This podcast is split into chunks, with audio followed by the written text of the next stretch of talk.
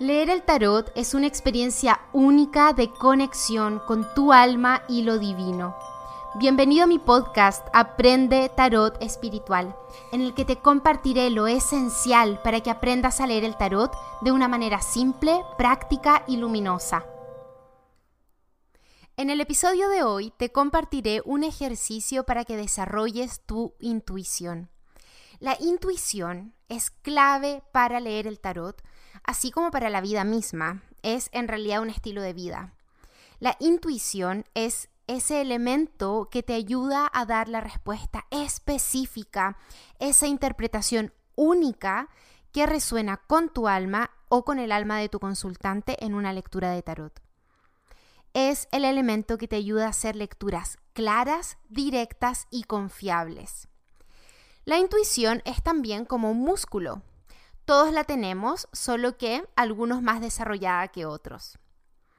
Para saber cómo te habla tu intuición, primero tienes que reconocer cómo se expresa en ti, porque esta es la vía a través de la cual vas a recibir la información. Entonces te pregunto, ¿tú sabes cómo recibes los mensajes de tu intuición? En este episodio te voy a compartir un ejercicio que te va a ayudar a reconocerla y desarrollarla.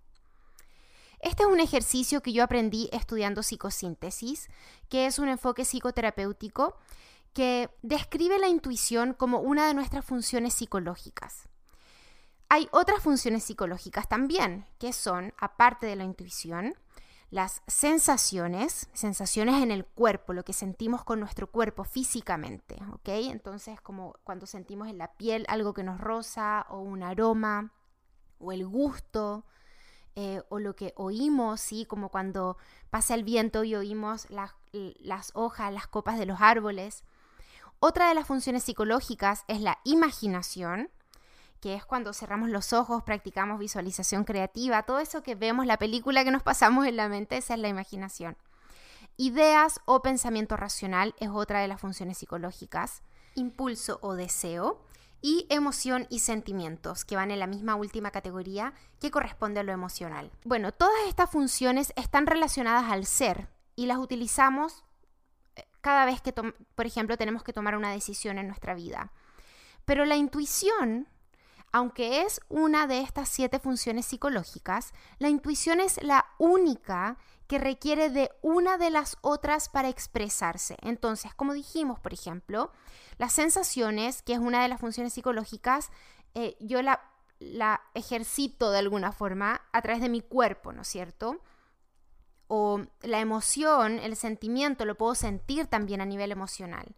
Pero la intuición va a utilizar alguna de estas para expresarse. Entonces puede ser que mi intuición se exprese a través de sensaciones en mi cuerpo o puede ser que la intuición se exprese a través de mi imaginación o a través de mis ideas o mi pensamiento racional, que es otra de las funciones psicológicas, o puede que mi intuición se exprese a través de sentir deseo, sentir un impulso, o puede ser que mi intuición se exprese a través de emociones y sentimientos, o a través de la voluntad, ¿sí? Entonces, veremos que la intuición puede hablarnos, como te di todos estos ejemplos, ya sea con ideas espontáneas y repetitivas o como imágenes.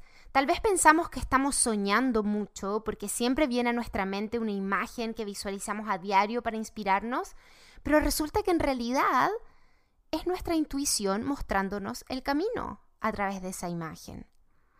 O puede ser que lo que sintamos en nuestro cuerpo sea la intuición cuando llegamos a un lugar y nos da, no sé si te ha pasado, te da una puntada fuerte en la cabeza.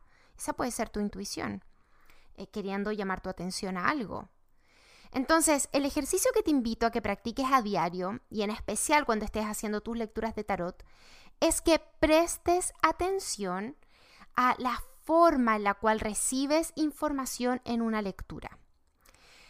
Algo que te va a ayudar a identificarlo es la forma en que te expresas cuando estás dando tu interpretación en la lectura. Entonces, digamos que estás haciendo una lectura para ti o para un consultante, tienes las cartas sobre la mesa y llegó el momento en el cual tienes que dar tu interpretación. ¿Cómo te expresas? ¿Qué palabras tiendes a elegir para expresar la información que estás recibiendo? Tiendes a expresar ideas, como por ejemplo, yo creo que, o pienso, o se me ocurre esto, o tiendes a expresar imágenes, como hay personas que dicen, mira, tengo, tengo esta imagen de, em, por ejemplo, ir en un tren y todos apretados, o tal vez lo expresas eh, describiendo sentimientos. Tal vez dices, mira, esta lectura lo que yo veo o lo que siento es como si hubiese perdido algo o se siente frustración, ¿sí? Presta atención al lenguaje que utilizas, pero sin forzarlo ni modificarlo. La idea es que no fuerces un medio de expresión de tu intuición desde el control, sino que descubras lo que es espontáneo y natural en ti. Por ejemplo, te voy a contar mi experiencia. Cuando yo comencé hace años, varios años, a leer el tarot, mi intuición me entregaba ideas, conocimiento de cosas que yo no podía explicar cómo las sabía, pero las sabía.